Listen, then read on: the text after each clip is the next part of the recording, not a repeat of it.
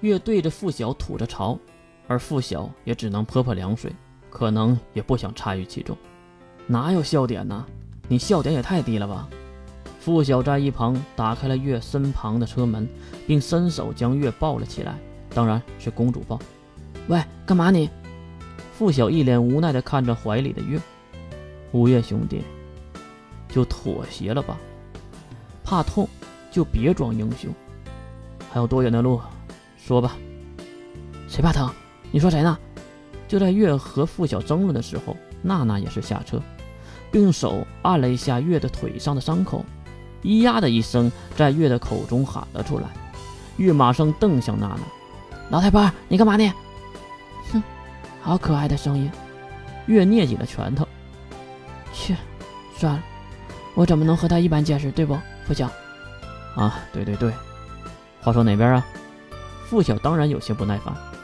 这边。月在四周那相同的环境中指出了一条路，也不知道用什么当的坐标。也是走上了十几分钟，月看向还抱着他的付晓。喂，要不休息一下吧？抱着我挺累的吧？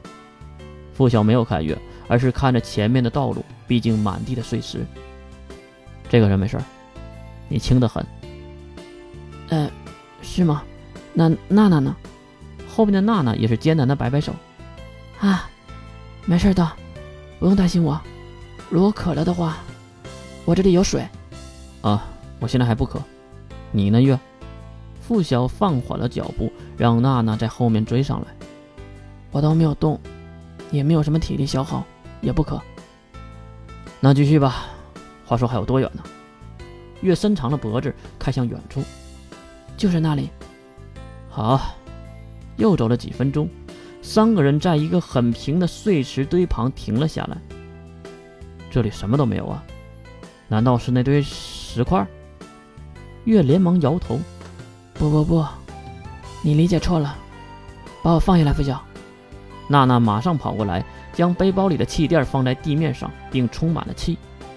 付晓也是将月放在了气垫之上，喝水。娜娜递给月和付晓水瓶，月也是喝了几口。月，这里什么都没有啊。娜娜看向四周。还是那一望无际的风化石块。不，这里有一个很特别的东西，叫时间节点，只是你们看不到而已。其实啥叫时间节点，月也不知道，就是瞎编的而已。时间节点，付晓也是拧上了水瓶盖子，擦了擦嘴，然后走了过来。是的，我坐的这个位置就是时间节点。我们可以利用这个节点来获取强大的能力。真的吗？付晓还真的有点小兴奋，而娜娜却眯起了眼睛，有点不太相信，因为她可知道真正的时间节点。当然了，而且办法非常简单，有两个。什么办法？快说说。付晓来到了月的身边。第一，在这里把我吃了。付晓刚才喝进去的水差点咳出来。我说物业兄弟，你这个玩笑不好笑啊！喂，我说的是吃肉，不是你想象的那种啊。不过也确实不好，这样的结果只能一个人拥有能力，所以还是采用第二种吧。其实这个也是瞎掰的。那第二个是什么？付晓急忙地问着。在这里，杀了我。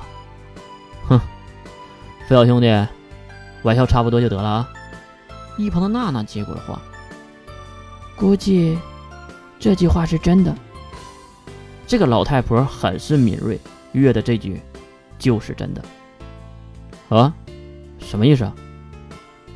没听出来吗？刚才都是月在开玩笑，而这句是真话。话说，为什么要在这里杀了你？这里的地下有什么吗？月无奈的摇头。唉，人类还真是有趣儿。你们被思想禁锢了，并不是地下有什么，而是……月抬头看向了天空，浑浊的天空已经不再蔚蓝，即使有几朵云，也是奇怪的颜色。天上，是的，天上，而且你们只有两个小时的时间。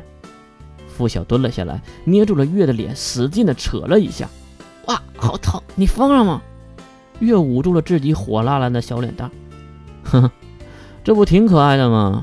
为什么这样的嘴会说出那样的胡话？哎，话说这天上到底有什么呀？要你管。